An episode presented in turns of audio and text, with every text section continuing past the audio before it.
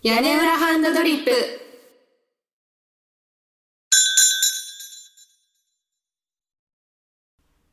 すだちです。ふみです。二人合わせて。屋根班です。あ、違ったいや、そんな感じ。いやー、最近どうですかすだっちゃんの。入りいいね。というわけで、えー、今日のテーマは？ユニバース25。お 25? どっちだろうね。どっちでしょうかね。うん、来ましたね。はい。うん25番目の、何？世界世界。あのーこれはね、前、イノベーション化人権化の回を配信した時に、X でライ麦さんがコメントを寄せてくれたんですけど、そこで教えてもらった社会実験ですね。社会実験？社会実験かな、うん。まあ、あの、マウスを使った社会実験ですね。ライ麦さんが、えっ、と、人類の発展が絶対的な個の幸福か。個、個っていうのはあの個人の子ね。個に針を振り切ったら緩やかに滅亡するのか。っていうコメントをね、いただきましたね。うん。そう、このイノベーションか人権かっていう話も、その、イノベーションって実は人類に対しては、この多少の犠牲があった方が進みやすいんじゃないかみたいな話をしたんだよね。確かそうそうそうそう。あまりにも人権に振りすぎると、身動きが取れなくなって、そうそう新しい技術とか、まあその時は、あの、モビリティの話をしてたんだけど、出てこなくなっちゃうんじゃないかっていうね、話をしたんだけど、それで教えてもらったのが、ユニバース25っていう、動物行動学者のジョン・ビー・カルフーンっていうアメリカの方がやった実験だって。どんな実験だったんですか？えっ、とですね、ネズミを、なんかこう、人工的に作ったネズミの飼育施設みたいなところで、ネズミを飼うんですけど、その、十分な広さ、かつ十分な食料、まあ水、清潔な水とか、もうあらゆる生活に必要なものがもう潤沢に揃っている人工的なネズミの巣穴を用いて、ネズミはどういう社会を作っていくのかっていうのを観察した実験ですね。すごいよね。これさ、うんちょっと、まあ、詳しい内容に触れる前に、うん。パッと思ったのは、うん。ネズミの話なんだけど、うん。これ今の世界なんじゃないかっていう、ねえ、そうそうそうそう。まさに。すっごい怖くなっちゃった。うん。なんか最近さ、その大きな地震があったじゃないですか。で、それで、やっぱこう、過疎地域とかの方たちの支援がなかなか大変だみたいなところから、都市部に移住を進めた方がいいんじゃないかっていう人たちもいるじゃん。うーん、見た見た。うん。それってさ、このさ、ネズミがさ、この実験の中で取った行動にちょっとさ、こう、じ、状況は違うかもしれないけどさ、行動だけを見たら結構似てるよね。確かにね。うん。まあ、どういう実験かというとですよ。そのさっき説明したネズミの巣穴でネズミを飼うんだけど、ネズミってめちゃめちゃ繁殖力が高いから、どんどん増え続けるわけですよ。どんどん増え続けるんだけど、ある一定の数まで行くと、めちゃくちゃ広い巣穴なのにもかかわらず、一箇所にめっちゃ固まって、超過密状態で生活をしだすと。なんか、なんだっけ？何匹だっけ？最初はなんか、うん。400匹、何匹、何匹だっけ？8匹から始8まって。か。そうだそうだそうだ。もともとは8、8とか4とか8とかそれぐらいのそうそう。ネズミがどんどん。そう。で、ネズミの巣穴って何箇所か部屋が用意されてるんだけど、なんか15匹しか入らない空間に111匹がつま、ぎゅうぎゅうに詰まって暮らすみたいなことが発生して、で、中には全く、あの、行動しない、ずっと飲んで食べて、糞をして、寝てみたいな、もう、全く歩き回らないみたいなニートネズミが、あ、うさぎって言われてた。ニ ニートネズミ。そう、大量に出始めて、一定の数ね、出始めて、みたいな。で、最終的に、あの、ネズミの数が上限に達して、そこからどんどん減り続けるみたいなね、現象が起きたんだよね。そう、餌も潤沢にあるし、すごい広いのに、一箇所に集中して、繁殖もしなくなるみたいで、その途中にさ、な。うん。アルファネズミだっけ？アルファオスだっけ、うんうんうん。あの、強いオスのネズミが、いじめんだよね。ここ俺たちの縄張りだからって言って、メスもいじめるし、ニートネズミもいじめるし、で、メスもメスでどんどん攻撃的になって、子供を産んでももうん。う放り投げちゃうじゃないけど、うんあの、ある程度育ったら自分のテリトリーから追い出しちゃうっていう。うんなんか、私は最近の X を見ていると、うん。それをすごくそうだ思いね。浮かべてしまって、誰もがみんな攻撃的になっていて、うん。なんか、うん。そうだね。オスのネズミが自分の権力とか、まあ、強さを誇示し出すっていうのもすごく人間の社会に似てるなって思うし、育児放棄の問題とかもすごく今の社会にね、そうそうそう。通じるよね。で、どんどん、その、普通のコミュニケーションの、普通っていうかまあ、これまで一般的だったコミュニケーションの取り方とか、そういう秩序とかもどんどん崩れていくから、うん、恋愛の仕方とか、コミュニケーションの取り方がわからないネズミが、うん。あの、異性だったり、まあ、うんうんあるいは同性の他のネズミをずっとつけ回して、そうそうちょっとって思って。そう。ねえそう、そういうストーカー的ネズミが発生したかと思えば、超装飾ネズミが。そうそうそう。なんか美しいネズミが、そう。自分の身の回りのことはすごく綺麗にして、うん。よく食べ、うん毛艶も美しく、ねえ。すごい装飾系とかもそうだし、とかね。繁殖もしないし、すごくなんか高度に社会化されたように見える感じになってくんだよね、どんどん。ねうん。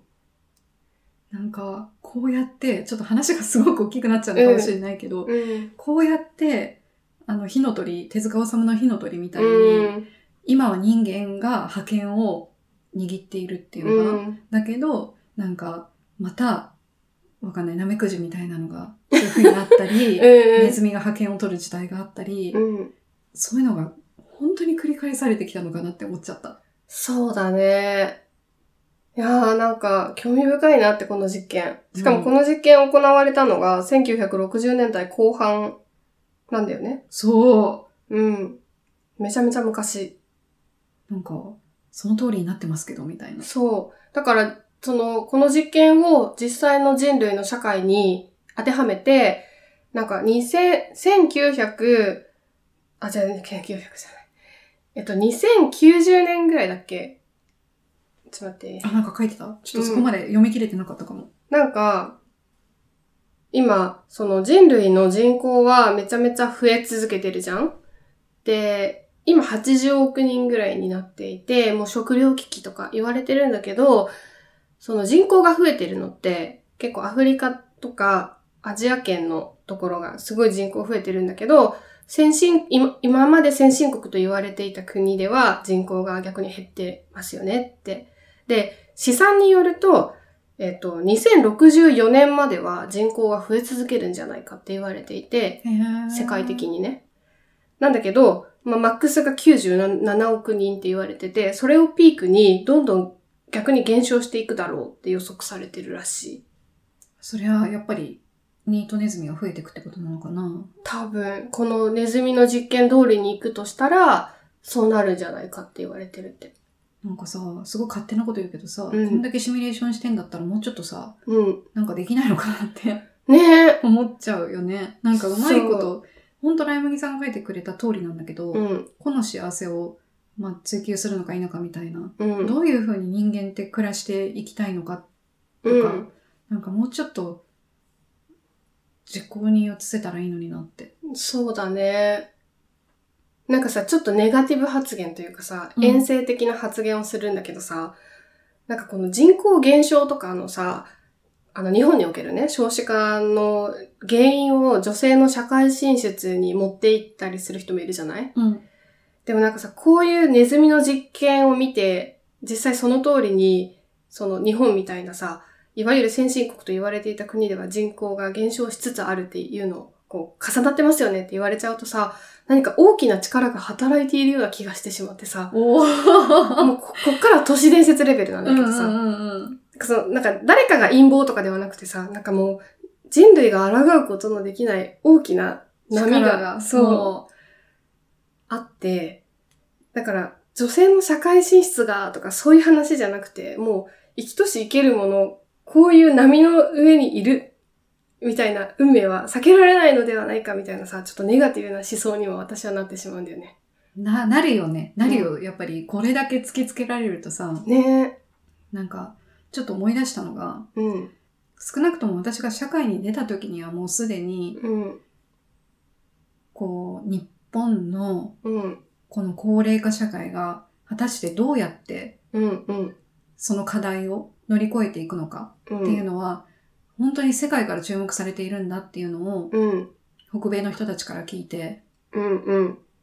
で、そこは結構ちゃんと見るようにしてたんだけど、うんこのどうにもなってない現状を見ると、うん。なんか、ほんとすだっちゃんが言ったように、ね、映画みたいだけど、こう週末に向けて、そう滅そう。亡に向けていっているのか？みたいな。ねえ。うんなんかその、サイクル的なさ、前もちょっと話したさ、あの、運命か必然かみたいな、うんうん偶然かどうかみたいな、あったじゃん？必然であるのか？これはって話ね。あ、そうそうそうそう。それもさ、もう生命のさ、もう超長い歴史の中で見るとさ、もうこの波通りに進んでいるとしたらだよ。なんかどんな社会的な対策を打ったところで、大きな波、うねりはさ、変えられないかもしれないよね。かもしれないよね。もしかしたらさ、うん、まだ気づいてないけど、うん、隕石がすごく近づいてきて、うん、そこでもう人間っていうし、なんていうの、うん、うん、あれが、うん、そこでもう全部なくなっちゃうかもしれないしね。うん。ねえ。それに向けて準備してるのかもしれないしね。うん。そう。でもさ、ちょっとユニバース25のさ、実験の内容に踏み込んでしまうんだけどさ、どうしてネズミはさ、こう、潤沢な空間、潤沢な餌があるにもかかわらず、15匹しか入れない部屋に111匹入るような劣悪な環境に自ら追い込んでいくん、いったんだろうね。なんか私が読んだ記事では、このネズミがぎゅうぎゅうに一箇所に詰まって生活してる状態を、もう本当に、この記事ではだけど、都市部の高層マンションに例えてた。おー、うんう。うんん日本も結構実は広くて、その、実は韓国より全然日本広いですよねとか。広いよね。うん、そう。あと、ヨーロッパのヨーロッパの小国よりも全然日本の方が土地は広いですよね、みたいな。広いね。にもかかわらず、一箇所にすごい大阪とか東京とか、一箇所にすごい集中して、すっごい狭いエリアで、もう高層マンション建ててみんなそこに住んでるみたいのが、このネズミの状況にちょっとはあ、似てる。重なるみたいな。まあでも本当にそれだとしたらやっぱり、その富を求めていくわけじゃない、うん、うん。富とかステータスとか、そうだね。全部。うん。生活のしやすさうんと。かかな。生活のしやすさはもちろんだし、うん。やっぱ人がいっぱいいるところにうん。仕事が生まれるし、うん。なんかさ、ちょっと思ったのが、コミュニケーションコストをかけたくなくなってくのかなって思ったの。コミュニケーションコスト？なんかネズミもさ、あらゆるところに空間あるんだけど、そこで生活してて、餌がなくなった時とかに別の空間のネズミにさ、餌なくなったから、次どこか探しに行こうよとか、まあ言ってるかわかんないけど、なんかそういう、なんか連う携んうん。をするのってやっぱエネルギーがいるじゃんああ、じゃあ一緒にいた方が。そうそう、そこに一箇所に集まってた方が、なんか、そういうコストとか、そうそう、餌とかね省エネで生きていけるのかな、みたいな。ああ、生きやすいんだね。もうとにかく生存しやすいということか。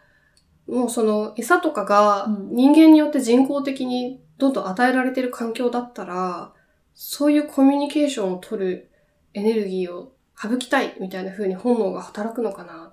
なんか天敵がいないっていうのがあれなのかなあ、そうだね。自然。界にはさ、うんネズミを食べる人たちがいっぱいいるじゃない、そうだね。まあ食べられなくても事故で亡くなったりもするわけじゃない、そうだね、そうだね。だからどっちかっていうとそっちに気が向ち向きがちで、うん。そういうリスクを排除するために、まあ、頑張っていくわけだけど、それが必要なくなった人間もそう。うん。まあ、唯一の火種は戦争くらいかな。あ、そうだね。うん確かに。まあ、いろいろあるけど、戦争だけじゃなくて、うんいろんな要素が絡まってなんだけど。どうする？地球が壮大なユニバース25だったら。それあるよね。それ、都市伝説あるよね。そう。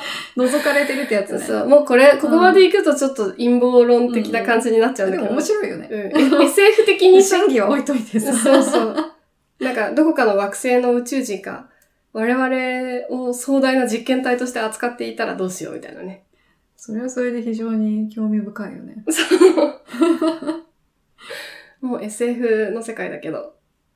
なんかさ、ちょっとユニバース25からずれるんだけど、私ちょっとこの映画自体はあんまり好きじゃないんだけど、あの、テーマは面白いなって思ったのは、えっと、26世紀少年。前教えてくれたよね。うんなんかすごいバカバカしいって言ってたやつだあっ、け26世紀青年だ。そう、バカバカしい。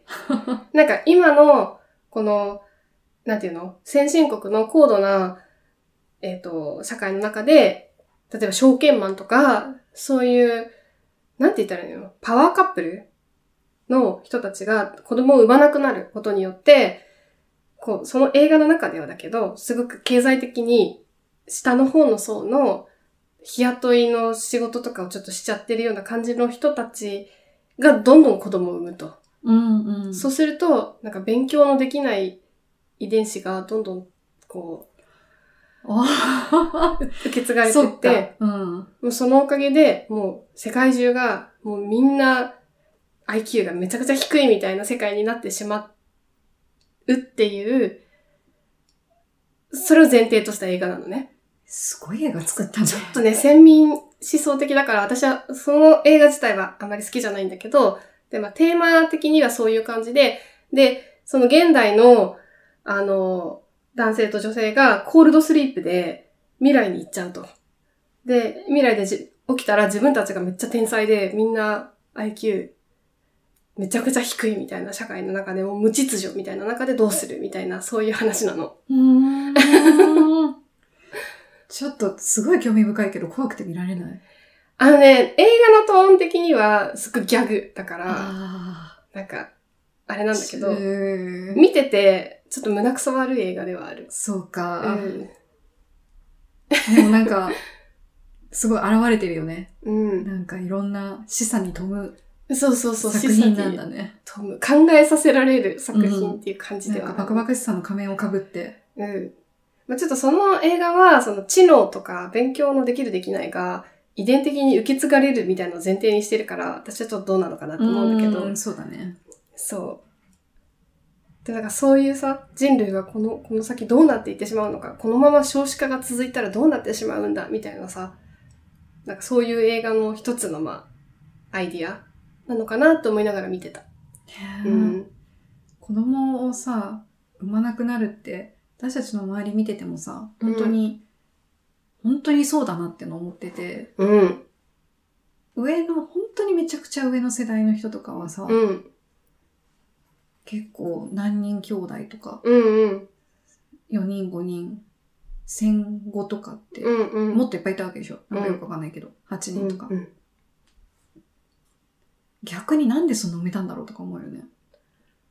ねえ、なんかそこに戻ればなんとかなるのかなみたいな。そういうさ、うん話が出てくるとさ、必ずやっぱ女性の社会進出がっていう人は絶対出てくるんじゃない？うん。私なんか一個思うのが、この高度に情報化された社会だからこそ少子化が進んでいる可能性はあると思ってて、これは女性の社会進出とか一切関係なくて、こう出産にさ、あの、まつわるリスクとかもみんな知ってるし、あと、経済的なリスクとかもみんな知ってるし、あー。あー、それはなんかわかるな。うん。そう、あとキャリア的なリスクもみんな知ってるし、それは女性男性に限らずね。確かに可視化するとさ、うん、やっぱ格差って嫌おなしに見えてしまったりして、まあうん格差に限らず、うん、キキキリンさんの言葉をちょっと思い出すね。うん。結婚はわけわかんないうちにやんないと結婚できない。分別がついたら結婚なんかできないってあ、そうだ言っね。て、うんあって思った。そういうことな気がするんだよね、私。うんなんか昔はみんながバカだったとかそういう話じそう、ゃなくて、そういう話じゃない。そう。情報が入ってこない状態だったからこそ、みんなが未知のことにさ、対峙するみたいな感じじゃん。ある意味、幸せっちゃ幸せというか。うん。ね今もうなんか自分がさ、なんかこう、普通に生活してて出会うことがない人たちの情報もめちゃくちゃ入ってくるわけだから、あ、こんなリスクもある、あんなリスクもある。あ、子供を産むのってこんなにお金がかかるとか、もう、仕入れる必要のない情報もめちゃめちゃ頭に入ってるから、躊躇するとかも絶対あると思うし。わかる。だって私だって子供を産んだこともないのに、うん。インスタの子育て漫画を見て、それ。可愛いからさ、絵が可愛いから見ちゃうんだけど、うん大変そうだな、みたいなさ、わかる。思っちゃうんだよね。そういうのあるよね。うんあるある。なんとか、か、無駄にさ、夫が浮気した時の、そうそうそう。そういうのもあるし、うん嫁姑のこう、そうそう、義母問題。あれってどこまで本当なのかなっていうさ、漫画のために持ってるみたいな。うん、わかる。しかもさ、そういうの一回読んじゃうとさ、同じような漫画がどんどんおすすめになるそれ、そう。こんなにあるのみたいなだ。からそういうの一回調べると芋づる式に情報がブワーッと押し寄せてくるからさ、もうそれでぜ、もう、なんか、人生が変わる一大事みたいな感じになっちゃうんじゃん。結婚出産みたいなのが。しかもさ、なんか映画は映画で、怪物ってちょっと前になんか出た映画知ってる、あー、えっと、え、草薙剛じゃなくて？誰が出たかちょっと覚えてないんだけど、なんか、確かあれも結構不穏な映画で、うんうん子供のいじめ問題とか、うんうん。でそこにまつわるこういろんな人間関係とか、うんうんああいう映画見させられるとちょっと、うん社会生活が怖いです、みたいな。そうだよね。ねあ、なんか私最近 X でもさ、その子供の、子供同士の関係性の問題とかそういうのをさ、ちらっと見てさ、なんか対岸の火事なんだけど、今の私にとっては。ああ、大変だなって、ちょっとこう、背筋がヒヤッとなりながら読んでたよ。なんかさ、私 X ではできれば、うん。なんていうか自分の趣味だけの情報を見たいんだうんけど、うん。なんかそうじゃなくて、うん。どんどんどんどんなんかネガティブな感じのうん。情報が最近すっごく入ってきて、でもやっぱそれってさ、あれなんじゃないの？女性で、この人たちはこういうのに興味があるだろうって勝手に判断されて、私香水の話だけでいいんだけど、本当に。君とドルチェアントかかバナナその香水のせいだよ。すだちエイトでした。そう。いやーなんかね、ユニバース25の世界が本当に実現してしまうのだろうか。怖いですね。ね。なんか私たちの知らないところでさ、うん。きっといろんな研究もなされて、いろんな対策も打とうとされてると思うんだよ。うん。が、変わっていかない。そうだね。いや、なんかさ、なんか、これも正しいかどうかわからないんだけど、少子化に重要なのは経済対策よりも、なんか結婚をどう推し進めるかだみたいな話が、をしてる人がいて、うん。こう、結婚したけど子供を作らないっていうのよりも、そもそも結婚をしないっていうのが問題なんじゃないかって言われ、言ってる人もいて、うん。それが本当に正しいかどうかわかんないけど。だから、むしろその出会いとか、なんか経済的なものをみんな分かりやすいから問題にしがちだけど、うん本質は、まあ、その論によるとだけどね、本質は出会いがないとか、恋愛関係に発展発展しないことが増えてるとか、なんかそっちなんじゃないかみたいな。な。出会いがないっていうのはちょっと私はそこは懐疑的ではあるんだけど、懐疑的なんだな。懐疑的なんだよ。うんうんあの、私が一個でき理解できないのは、うんお金がないから結婚できない。なんでだっけって思うんだよね。なんかそれもさ、情報が入りすぎてるからなのかなっていう気でもがして。人と人が結婚するにあたってかかるのなんて結婚式ぐらいじゃないのそう、だから、なんていうの？ある意味、あの、脳天気な人はそうなんじゃない？だから我々は脳天気脳天気代部族そう、脳天気部族なんだけど、え、どういうこと？え、それは、うん。先の家族計画とかを考えてるからってこと？だからってこと？でもそうじゃない？そんなのさ、結婚して、はい、子供作りましょうなんて、おかしくない？なんか、いや、いや、おかしくないっていうのは、うん。そこまでしないと結婚しちゃいけないのっていうのがあって、結婚しちゃえばいいんじゃんって思うのよ。そう。でも、なんかみんな考えるんじゃん。結婚したらもう他の人と遊べないってのもそうだあし、そこ？親戚関係めんどくさそうもそうだし、子供生まれたらお金もかかるもそうだし、みたいな。そうか。メリットがないみたいな感じなんじゃない？あ、ちょっと今、脳天気っていうのが分かった。そう。あとさ、出会いがないっていうのもさ、あの、ちょっと最近言う、あの、ネットフリックスでさ、実写版悠々白書が、うんうん。えーあの、放送されてるから、ちょっと悠々白書のさ、初代アニメの歌詞にのっとって、話をさせていただくとだよ。よく知ってんね。うちそう、お兄ちゃんが大好きだったから。あの、街の人混み肩がぶつかって一人ぼっち。果てない急げ風がビュビュンと一人ぼっち。どっちだろう泣きたくなる場所は。っていう歌詞があるのよ。うん。どっちも一人ぼっちなんだけどって歌詞があるんだけど、それに似てるなと思ってて、まあ何が言いたいかというとだよ。昔も出会いはなかったと思うの。ああ。で、、今も出会いがないんだと思うの。でも、出会いがないの質が違うんじゃないかって思ってて。何が言いたいかというとだ、だだよ。昔はリアルに出会いがなかったんじゃないかなって。だから、出会いの場を積極的にみんな作ったりとか、お見合いしたりとか、だから恋愛とかじゃなくて、もうとにかく出会って結婚みたいな感じだったのかなみたいな。難易度が高かったから。それあるよね。絶対あるよね。だってなんか、ほら、職場で独身の人とかがいたらくっつけるみたいな感じが美味しいものとか見ててもあったもん。うん。そういうことなのかなって。今ってリアルの場で出会う機会はめちゃめちゃ多いんだけど、逆に出会いすぎて、この人よりこの人、いや、もっといい人いるかもしれないとかで、こう、出会いがないみたいな。あと無理強いしないもんね。そう。ね。うん。だから恋愛しせねばならぬっていう本本人の意識もあるし、周りがそういうことしたらセクハラになるかもしれないっていうのもあるし、確かに楽しいこといっぱいあるもんな。そう。もっといろいろさ。そう。だからさ、昔も今も出会いはないんだけど、うん結婚に結びつくきっかけは今の方が少ないのかもしれないねそっ。かそっかなんかちょっとそんな気がね、私はしてた。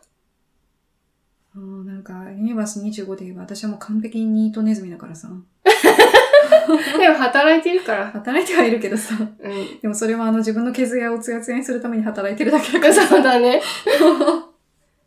いやでもなんかさ、ユニバース25に抗うじゃないけどさ、なんかこう我々は人類であってさ、やっぱネズミとは違うというか、やっぱこう知恵のある生き物だという、まあ何をおごったこと言ってんだって感じかもしれないけど、プライドを持ってね、うん。こう一箇所に集中することなくね、こあういろいろなところで、その、その土地土地の良さを楽しみながら生きてる人がたくさんいて、でそんな中で人と人が出会って、こう、心地よくお付き合いをしてですね。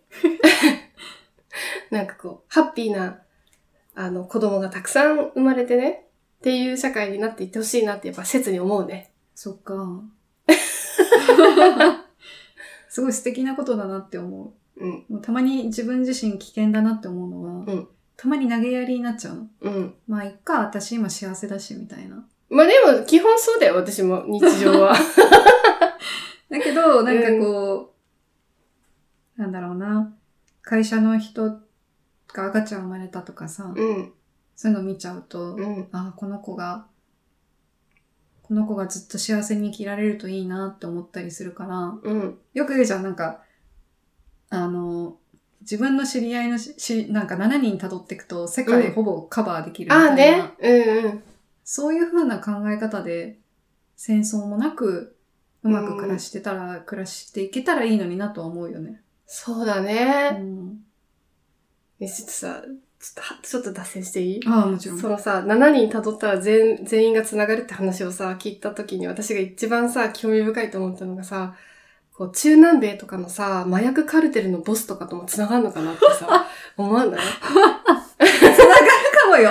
わかんないよ、意外と。繋がるのかな？私さ、その、よくハリウッドスターとかっていうの聞くじゃん。ハリウッドスターと繋がるの？みたいな。でも私、ハリウッドスターの方がむしろ繋がるんじゃないかと思ってて、その麻薬カルテルのボスの方がさ、日本の一般ピーポーからするとめちゃめちゃ繋がりにくいんじゃないかと思っちゃったんだけどさ。私、う？んにつながるよ。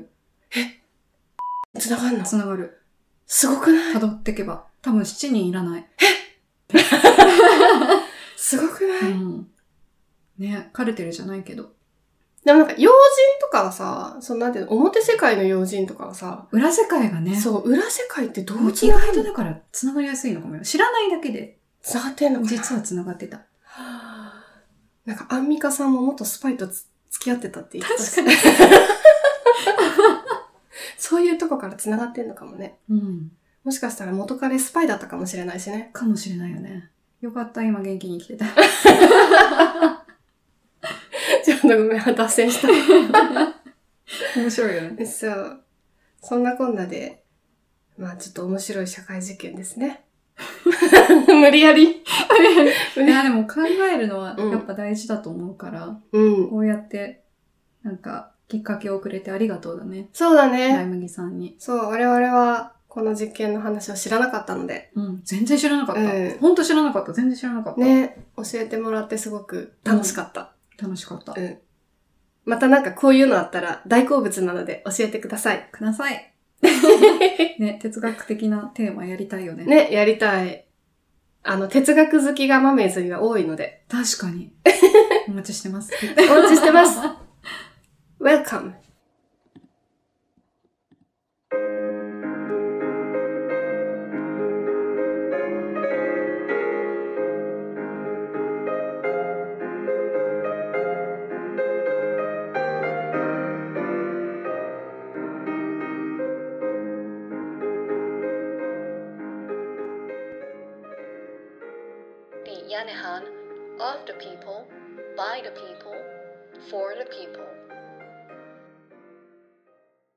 屋根裏ハンドドリップ。